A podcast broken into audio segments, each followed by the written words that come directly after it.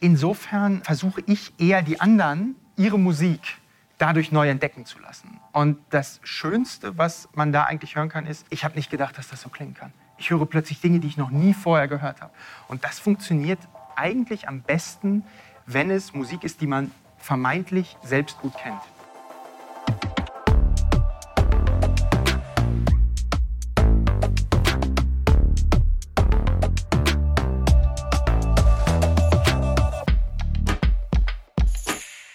Hallo und herzlich willkommen zu einer neuen Folge von Kilohertz und Bitgeflüster, dem HiFi-Podcast von HiFi.de. Diese Folge wird möglich gemacht durch die freundliche Unterstützung von Dolby Atmos. Vielen Dank an Dolby dafür. Ungefähr in der Mitte dieser Folge stelle ich euch mein persönliches Atmos-Album der Woche vor. Das ist, glaube ich, sehr spannend, also bleibt dran und bis dahin viel Spaß. Eine kurze Anmerkung noch: Den Podcast, den ihr gleich zu hören bekommt, habe ich auf der High-End in München aufgenommen. Ähm, recht spontan und mit mobilem Equipment. Das heißt, äh, es gibt ein paar Tonprobleme, die ich zu entschuldigen bitte. Beim nächsten Mal wird es dann wieder gewohnt gut und jetzt viel Spaß mit der Folge. Guten Morgen, sage ich jetzt mal, weil äh, es ist wirklich für eine Messe noch richtig früh, denn ich sitze hier auf der High-End 2023 mit dem Konradin Amft von T&A. Guten Morgen, Konradin. Guten Morgen, Olaf. Freue mich hier zu sein. Hallo. Ja, ich freue mich auch. Schön, dass das äh, geklappt hat, relativ spontan. Wir wollen heute über, ja, über das Unternehmen T&A reden. Da sollten wir vielleicht ein bisschen in die Historie gehen. Was mich aber eigentlich interessiert ist, du bist ja sozusagen der Amft Junior. Mhm. Und äh, da werden wir sicherlich auch ein bisschen was über das Thema äh, ja, Generationswechsel in der HIFI-Branche reden. Das finde ich halt sehr, sehr spannend. Aber fangen wir doch vielleicht erstmal mit deiner Person an. Also wir reden hier ja normalerweise nicht über Zahlen, aber du bist im groben Durchschnitt dieser Branche recht jung. Ähm, erzähl mal ein bisschen was über deinen Werdegang und ja, was ist passiert, bevor du ins Unternehmen eingestiegen bist? Gerne. Ich bin tatsächlich äh, relativ jung, äh, 30 geworden dieses Jahr und bin natürlich immer mit T&A aufgewachsen. Zeitgleich ähm, muss ich sagen, dass meine Eltern mich nie in die Firma gedrängt haben, was ich sehr, sehr positiv fand, dass nie dieser Punkt kam, mach das doch auch mal und wir würden uns so freuen, sondern ich hatte immer die absolut freie Wahl, das zu tun, was ich wollte. Es gab die Grundvoraussetzung, dass ich in dem Bereich eine gute Ausbildung hätte machen müssen, aber sonst war ich komplett frei. Ich habe Wirtschaftswissenschaften im Bachelor studiert, war dann lange Zeit im VWL-Bereich unterwegs, hatte auch eine wissenschaftliche Karriere durchaus angepeilt, aber bewusst nach dem Bachelor eine Praxisphase eingelegt, weil ich gedacht habe, wenn du jetzt nur in einer Schiene bist, verpasst du halt auch das Ganze, was irgendwo außenrum passiert, was, was in der freien Wirtschaft passiert.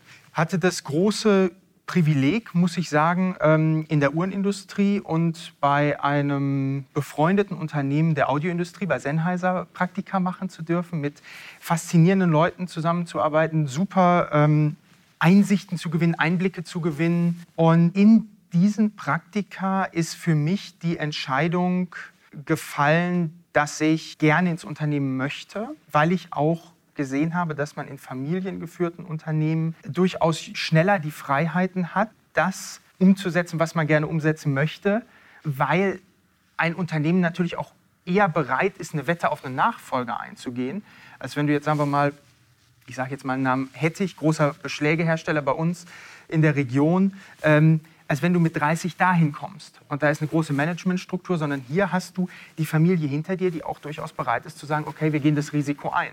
Das sollte dann auch klappen. Aber du hast halt sehr früh die Möglichkeit, Dinge zu bewegen. So der Plan. Das, das, das ist aber, ich meine, das ist ja eine der großen Schwierigkeiten oder der großen Herausforderungen, nicht nur in der HIFI-Industrie, sondern insgesamt im, im, Mittelstand. Dieser Generationswechsel, der muss eben auch von der älteren Generation gewollt, unterstützt und, und, und sehr bewusst angegangen sein. Also äh, was, was für Gespräche und wie lange, äh, was für Gespräche hast du mit deinem Vater vorher geführt, um das zu klären? Äh, mit, mit beiden Eltern, ja, muss, ich, muss ich dazu sagen. Also die Firma ist, klar, das ist mein Vater, aber meine Mutter ist genauso noch drin, zieht sich immer mehr zurück.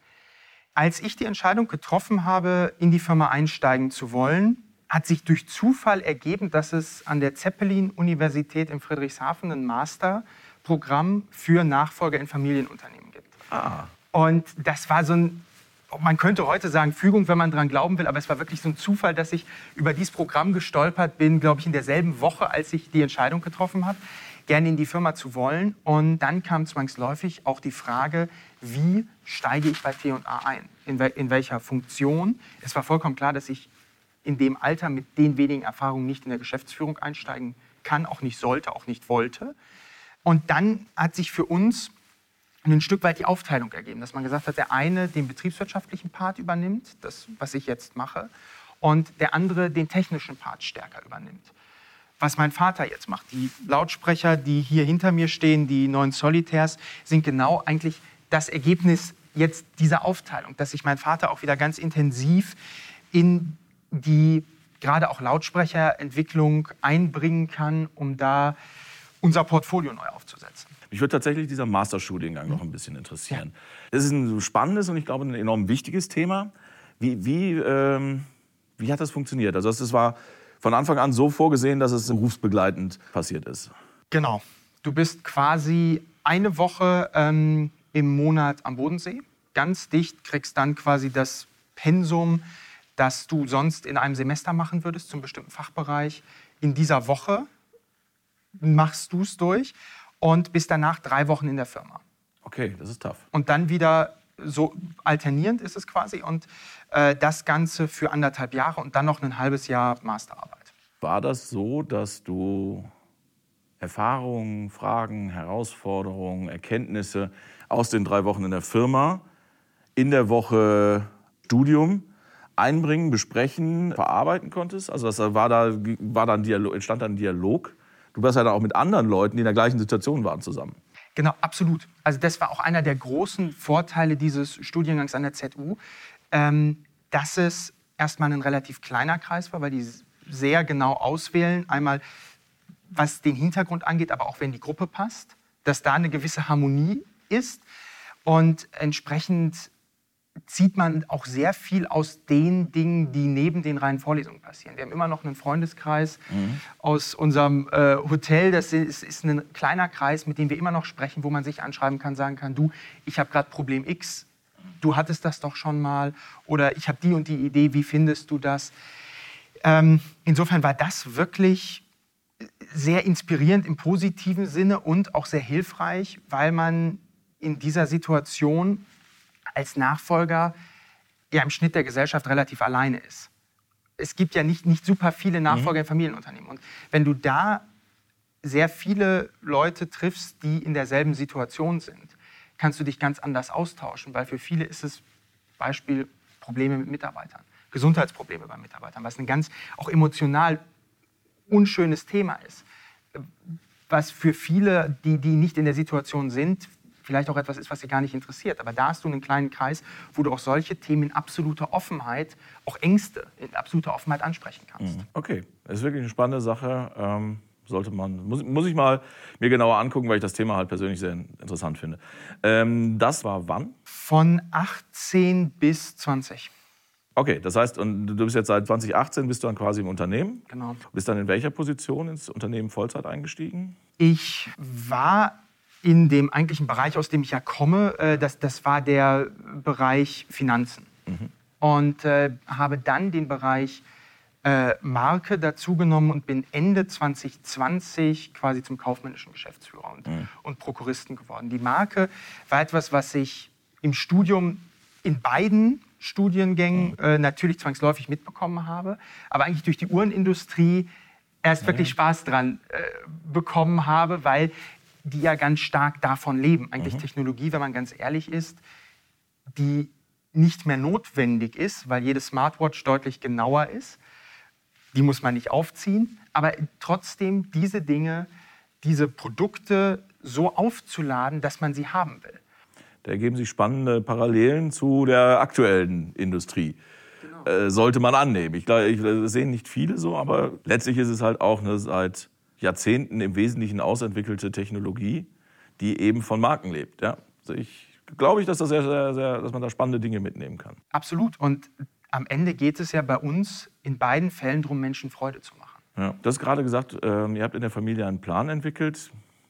Ich weiß nicht, ob du es uns verraten willst, aber ist es ein zwei, fünf, sechs, zehn Jahre Plan, wie die die endgültige Übergabe erlaufen soll? Oder legt ihr euch da nicht so fest, sondern ja, äh, wie, wie habt ihr das vorgesehen? Wir legen uns tatsächlich nicht fest, was uns anhängen würde. Mhm. Das Problem ist, es, es, geht ja in beide Richtungen. Wenn du jetzt sagen würdest, Jahr X ist quasi der Punkt, an dem mein Vater sich komplett zurückzieht und ich komplett übernehme, dann steht dies Jahr X in beide Richtungen. Und hypothetischer Fall, mein Vater hätte Wahnsinn Spaß und muss dann raus. Oder umgekehrt, er hat früher keine Lust mehr, mhm. muss aber bleiben. Und deshalb haben wir gesagt, wir schauen uns eigentlich immer an, wie die Zusammenarbeit funktioniert. Sie funktioniert sehr gut, wir harmonieren, weil wir auch in ganz unterschiedlichen Bahnen unterwegs sind. Harmonieren wir sehr gut. Und solange das der Fall ist und wir beide zu der Firma sehr gut beitragen können, solange gibt es für uns keinen Grund zu sagen, ja, X ist dann der Punkt, an dem mein Vater raus muss. Und ich bin ehrlich gesagt auch sehr, sehr froh, erfahrene Menschen um mich herum zu haben. Das ist das, das ganze Team in Herford, das ist mein Vater, das ist auch das US-Team um, um Dave Nauber, ähm, die so viele Dinge schon gesehen haben, so viele Dinge schon erlebt haben, dass du da als 30-Jähriger unheimlich viel rausziehen kannst, weil du hast zwangsläufig aufgrund deines Alters viele Dinge noch nicht gesehen. Und insofern bin ich wirklich froh, meinen Vater und das ganze Team um mich herum zu haben. Mhm. Ich schätze das so ein, dass dein Vater wahrscheinlich in dem Fall mit dem Loslassen wahrscheinlich gar nicht so viele Probleme hat wie viele andere, sondern dass er sich freut, dass er den nervigen Zahlenkram dir in den Schoß gelegt hat und sich um seine Technik kümmern kann. Ich, schätze ich das ungefähr richtig ein? Er hat sehr viel Spaß an Technik, ja, mhm. absolut. Und ähm, ich habe sehr viel Spaß an dem betriebswirtschaftlichen Teil. Also auch so etwas wie die Markenstruktur, die wir komplett umbauen durften mein Team mit mir. Das war etwas, was mein Vater war gemacht hat, aber er lässt uns da absolute Freiräume. Also insofern ist das wirklich auch positiv. Das war die Wette, die ich am Anfang angesprochen habe, dass er wirklich auch bereit war als jemand, der sehr lange Zeit alle wichtigen Entscheidungen zwar im Team, aber am Ende immer alleine mhm. getroffen hat, zu sagen, als Beispiel, wir wollen den Messestand umgestalten und er hat gesagt, okay, macht. Mhm. Und wir hatten wirklich die komplette Freiheit. Und bis er auf den Stand gekommen ist, hat er sich nicht da reingehängt. Mhm. Und das ist etwas, was ich auch persönlich schon, muss ich sagen, in einer Art bewundernswert finde, dass jemand, der so lange quasi in den kleinsten Details drin war, plötzlich sagt, nee, ich, ich halte mich zurück mhm. und, und ihr macht das. Und das ist super. Ja, zumal, also in meiner Erfahrung zumindest äh, genau dieses Loslassen können von Seiten der, der älteren Generation eine der, der, der größten Herausforderungen beim Generationswechsel ist. Und ehrlich gesagt auch der häufigste Grund, oder wahrscheinlich einer der häufigsten Gründe, warum sowas scheitert. Und das ist also enorm wichtig. Finde ich gut, dass das funktioniert. Anderes Thema, was auch nicht spezifisch für die Audioindustrie ist, du hast dann dein beneidenswert junges Alter angesprochen. Du hast auch angesprochen, dass du natürlich in einem anderen Unternehmen in deinem Alter nicht in dieser Position wärst. Mhm. Das ist einfach so. Wie gehst du damit um, dass du jetzt halt, du sprachst von den erfahrenen äh, Mitarbeiterinnen, Mitarbeiterinnen, Kollegen. Das ist ja auch was, mit dem man bewusst umgehen muss, dass da Menschen sind, die fast doppelt so alt sind, die fast doppelt so viel Arbeitserfahrung haben in diesem speziellen Fall, die ich aber eben auch, naja, am Ende des Tages auch als Chef akzeptieren müssen. Mhm. Wie seid ihr damit umgegangen im Unternehmen? Ich glaube, es ist eine Einstellungsfrage. Und ich habe auch durch den Studiengang das große Glück gehabt, dass ich in der Zeit angefangen habe, sehr viel zu lesen. Also auch von, von Leuten, die auch Führungskräfte waren aus anderen Bereichen, sei es jetzt mhm. im politischen Bereich, teilweise auch aus dem militärischen Bereich. Und was immer sehr geholfen hat, wenn man sagt, ich muss zwar die Verantwortung tragen, gerade wenn es schief geht, ist es halt, dann muss ich, bin ich derjenige, der es abkriegt.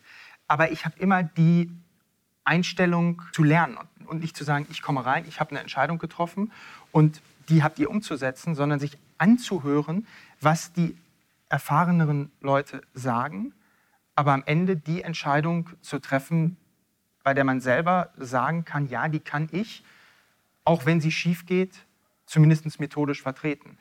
Und ich glaube, die Einstellung hilft, weil du nicht reinkommst und aus einer Eigenmotivation handelst, sondern ganz klar kommunizierst, es geht um die Entscheidung, es geht um das, von dem wir am Ende alle glauben, dass es das Beste für die Firma ist. Glaubst du, dass das im finanziellen Bereich einfacher ist als im technischen Bereich, wo eben junge Ingenieure, die in echte Unternehmen kommen, sehr oft vor Wände laufen, weil es eben doch nicht so funktioniert, also in der Praxis eben nicht so funktioniert, wie man es im Studium lernt. Ist das im, im, im Finanzbereich einfacher? Das ist eine sehr gute Frage. Ich, ich kenne den technischen Bereich nicht, deshalb kann ich es nicht, nicht wirklich einschätzen.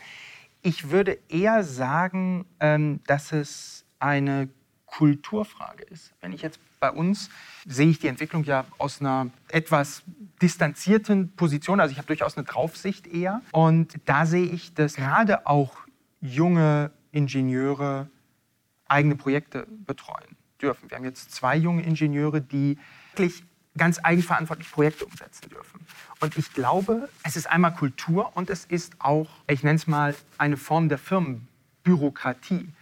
Weil das ist auch etwas, was meinem Vater immer sehr wichtig war, dass wir keine Gremien und Entscheidungsfindungsprozesse als Selbstzwecke haben, sondern dass es immer darum geht, möglichst schnell mit möglichst allen Informationen die zu dem Zeitpunkt bestmögliche, in Anführungsstrichen, Entscheidung zu treffen. Und mit der Einstellung hast du natürlich auch als junger Mitarbeiter, glaube ich, andere Chancen, als wenn du dich durch Bürokratieebenen kämpfen musst, um überhaupt eine Idee nach vorne zu bringen. Mhm. Und es ist auch eine Frage der Größe. Dadurch, dass wir in Anführungsstrichen nur 17 Ingenieure haben, kannst du natürlich auch viel eher beim Entwicklungsleiter anklopfen, mhm. als wenn du 350 oder 400 oder 4000 Mitarbeiter um dich herum hast. Du kriegst es halt dann eben auch direkter ab. Ne? Also das, das funktioniert auch in beide Richtungen, das mhm. darf man nicht vergessen. Aber äh, das bringt mich zu einem Thema, das hatten wir, als wir das erste Mal gesprochen haben in Dortmund, vor einer Weile auch schon mal, glaube ich, so angerissen. Junge Ingenieure, junge Ingenieurinnen, aber auch Marketingpersonen. Marke haben wir angesprochen, ist ein, wird ein zunehmend wichtiges Thema werden.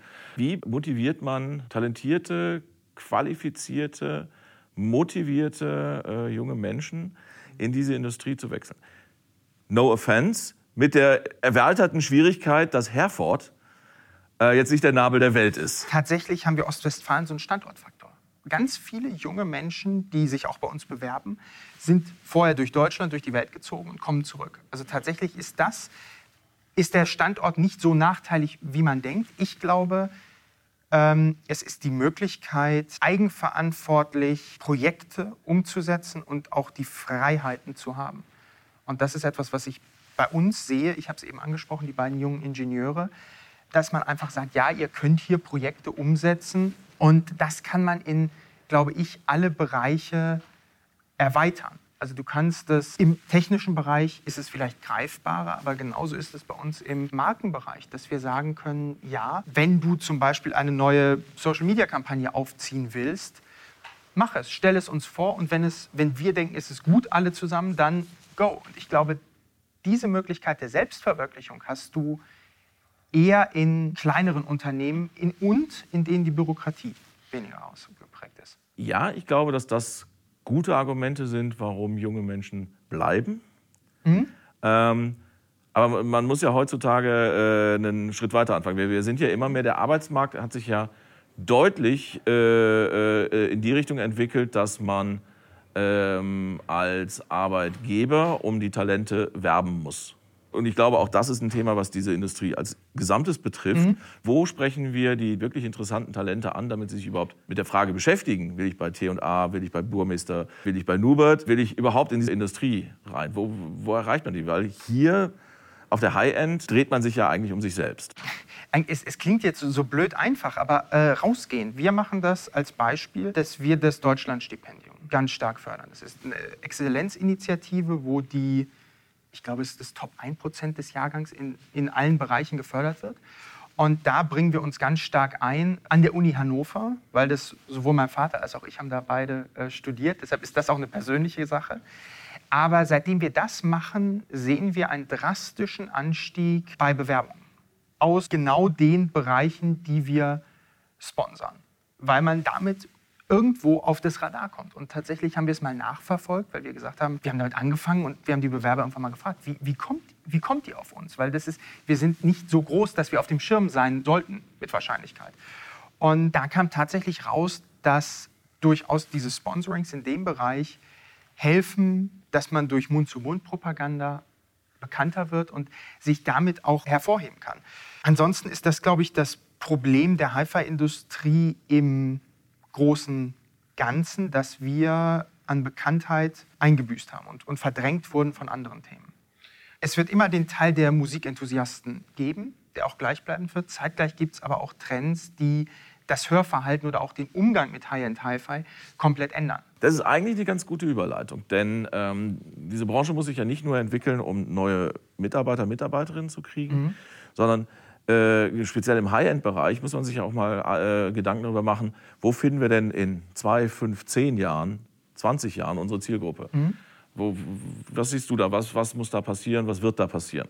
Ich glaube, auf der einen Seite wird sich das Hörverhalten durchaus ändern. Junge Menschen hören ganz anders, interagieren ganz anders. Ich denke, dass zum Beispiel Benutzeroberflächen wesentlich wichtiger werden. Was heute ein Feature ist, was vielleicht noch nice to have ist, wird, glaube ich, auch irgendwann in Europa ein zentrales Feature sein. Dass das quasi der Faktor ist, den du brauchst und alles andere ist dann quasi on top. Ich glaube aber auch, dass man sehr stark eine Technologiefaszination durchaus spielen kann. Weil Menschen, die bereit sind, das Geld auszugeben, kaufen, glaube ich, nicht nur das als Instrument, um zu sagen, ich höre ausschließlich Musik, sondern die haben auch Begeisterung an Themen wie Handarbeit, wie eigene Entwicklung, wie ein 85 Zentimeter langer, und wir haben hier kein Video, aber ich gucke gerade rüber auf den Magnetostaten, einen 85 Zentimeter langen Magnetostaten, der in Deutschland entwickelt und in Handarbeit wirklich, wo jemand die Magnete in Handarbeit reinsetzt, gebaut wird. Und ich glaube, wir haben da einen ganz großen Reichtum an Themen, wir sollten nur nicht den Fehler machen, zu versuchen, mit anderen Unterhaltungsformen mitzuhalten. Also, dass wir sagen, lass doch Netflix sein, hör lieber Musik, sondern dass wir sagen, nein, wir machen dir ein Angebot, was, was ganz anderes ist. Du kannst emotionale Momente wiedererleben, genießen, denn wir haben ja alle die Musikstücke, die wir in bestimmten Lebenssituationen gehört haben. Und die kannst du jetzt noch besser genießen. Und außerdem ist da tolle Technologie drin, die dich vielleicht fasziniert, die dich aber auch vor deinen Freunden als besonders fortschrittlich, progressiv dastehen lässt. Und ich glaube, wenn wir in die Richtung gehen als Branche, ähm, können wir uns da gut halten, auch gegenüber anderen Trends. Hallo und herzlich willkommen zum Atmos-Album der Woche, präsentiert und unterstützt von Dolby Atmos. Spatial Audio, 3D-Sound, immersives Hören, nicht nur im Heimkino und beim Gaming, auch beim Musikhören tun sich aktuell sehr spannende Dinge. Für alle, die einfach mal Musik hören in Dolby Atmos ausprobieren wollen, stellen wir hier in jeder Folge das Atmos-Album der Woche vor. Den Auftakt machte letzte Woche Happier Than Ever von Billie Eilish. Und um mal direkt den Beweis anzutreten, dass Dolby Atmos auch etwas für ältere Musik ist, äh, kommt mein Tipp heute aus einem Genre, das wohl den meisten HiFi-Fans oder vielen HiFi-Fans etwas vertrauter sein dürfte. It's Jazz Time. Denn mitgebracht habe ich heute Ready for Freddy von Freddie Hubbard. Dieser Jazz-Trompeter aus Indianapolis hat im Laufe seiner Karriere mit Ornette Coleman, John Coltrane, Eric Dolphy und Quincy Jones und noch vielen anderen zusammengearbeitet. Und Ready for Freddy ist ein Blue Note-Album, das 1961 aufgenommen, 1962 erschienen ist. Und das ist eine ganz typische Aufnahme aus der Zeit. Wenn ihr so alte Blue Note Alben aus den 60ern kennt, äh, wisst ihr, was ich meine. Das Ganze ist sehr crisp und clean aufgenommen. Es gibt ganz deutlich verteilte Stereo-Rollen in der Stereo-Variante. Die Trompete steht links, die Drums rechts, der spärliche Rest irgendwo dazwischen. Das Remaster aus den frühen 2000ern, das man wohl üblicherweise auf den meisten Streamingdiensten zu hören bekommt, verstärkt diesen Effekt noch, finde ich gerade mit Kopfhörern hat man dann das Gefühl, zwei Musikern zuzuhören, die zwar das gleiche Stück spielen, aber nicht unbedingt zusammenspielen. Es ist schwer zu beschreiben, aber wenn ihr das schon mal mit Kopfhörern, solche Aufnahmen schon mal mit Kopfhörern gehört habt, wisst ihr wahrscheinlich, was ich meine. Und hier setzt die enorm gefühlvolle Atmos-Umsetzung von Ready for Freddy ein, denn plötzlich hat man das Gefühl, wirklich einer Band zuzuhören. Die Musik findet besser zusammen. Ich bilde mir zumindest ein, ein bisschen was von dem Aufnahmeraum zu hören und zu erahnen. Und auf Kopfhörern ist das einfach viel angenehmer. Wenn ich zu Hause bin und Zeit habe, würde ich vielleicht immer noch eine gute LP des Albums bevorzugen. Aber unterwegs auf guten Kopfhörern ist die Spatial Audio Version von Apple Music definitiv die Aufnahme oder die Version, die ich hören würde. Und das eben nicht wegen irgendwelcher Effekthascherei, sondern einfach, weil der Atmos-Mix die Musik mehr atmen lässt, mehr leben lässt und, und mehr wirken lässt. Also Ready for Freddy von Freddie Hubbard ist ein schönes Beispiel dafür, wie Dolby Atmos mit älterer Musik, mit Katalogtiteln funktionieren kann. Hört mal rein, wenn ihr die Gelegenheit dazu habt. Es lohnt sich. Und jetzt zurück zum Podcast. Das ist im ersten Teil deiner Antwort was angesprochen, da würde ich gerne noch mal ein bisschen ja. mehr drauf eingehen, das Thema Nutzerinterface. Ja. Äh, was genau hast du damit gemeint, dass es jetzt noch ein Nice to have, aber wird irgendwann Standard sein oder wird irgendwann die Voraussetzung sein? Was, was für eine Art von Nutzerinterface meinst du da? Wir sehen ja immer mehr den Trend zu einer, was ich sehr gut finde, absoluten Vereinfachung der Benutzung. Früher, ich kann mich noch daran erinnern, wenn man bestimmte Windows-Versionen installiert hat, war das ja durchaus auch ein Kampf, dann wieder den Drucker einzurichten. Und heute ist es ja so, dass zum Beispiel ähm, bestimmte Benutzungsoberflächen an sich Spaß machen. Also dass die Kernfunktionalität des Gerätes als Beispiel ist Musik zu hören, aber es macht zum Beispiel auch Freude, es zu bedienen, weil es gibt schöne Animationen, es sieht schön aus. Und ich glaube, dass der Trend durchaus unterschiedlich weit fortgeschritten ist. Asien ist da schon wesentlich ähm, weiter in dem Punkt zu sagen, Nutzerinterfaces sind für uns zentrales Kaufargument. Aber wir sehen die Tendenz auch immer mehr in gerade Deutschland und Europa. Mhm. Bin ich exakt deiner Meinung, Komma, aber ja. Äh, ich stelle fest, und das haben wir gestern auch auf einer Podiumsdiskussion mit internationalen Kollegen besprochen, dass halt junge Menschen interessanterweise ausgerechnet über das Thema Vinyl, was genau das Gegenteil mhm. von, von dieser Art von Benutzung ist, äh, zum Thema äh, HiFi kommen. Wir spielen unten im Raum mit drei anderen Publikationen Sounds Clever Anlagen. In, in drei dieser vier Anlagen stehen Plattenspieler. Hier steht auch ein Plattenspieler. Mhm. Wie ich glaube, dass du recht hast mit dem, was du gerade gesagt hast. Aber wie passt das Thema Vinyl und Platte und Faszination für dieses sehr haptische, sehr analoge Medium in diesen Zusammenhang? Passt auch wieder super zu, zu der Frage von eben zum Thema Materialität. Du kannst ja auch Bedienkonzepte in einer Form machen, dass sie sensorisch Spaß machen. Seien es bestimmte Drehregler, die eine Anfassqualität haben, die eine bestimmte Klickqualität haben. Und ich denke, insofern passt beides durchaus sehr gut zusammen, indem man Bedienung nicht nur als Interaktion auf Touch sieht, sondern als auch sensorisches Erlebnis. Wir haben auch gestern da keine Lösung für gefunden, aber ich denke, dass es, dass es ein Punkt ist. Es ist tatsächlich auch dieser Retro-Aspekt von den Schallplatten für junge Menschen auch haben, den darf man auch nicht vergessen. Aber es ist tatsächlich so, dass viele junge Menschen kenne, die äh, erst Platten besessen haben, mhm. dann einen Plattenspieler, also in der Reihenfolge, ja. und dann auf einmal gemerkt haben, ah Moment, da geht ja noch ein bisschen was. Und darüber das Thema Musik hören ganz anders empfinden. Was mich zu der Frage gebracht hat, ist das Investment, was wir den Leuten abverlangen für hochwertiges HiFi. Das wichtige Investment ist das vielleicht eher sogar Zeit statt Geld. Jemand, der sich hinsetzt und sagt, okay, ich höre jetzt mal schön Musik, mhm. ist in der heutigen Zeit ja, eben ein Investment in Zeit, die die Leute sonst anders verbringen. Ja, ich würde es aber eher sogar als positives mhm. Investment mhm. sehen, weil man ja auch gerade die Möglichkeit hat, Zeit für sich zu verbringen und auch sich ein Stück weit abzuschotten von dem permanenten Flow, den man auf Handys hat, den man im Fernsehen hat.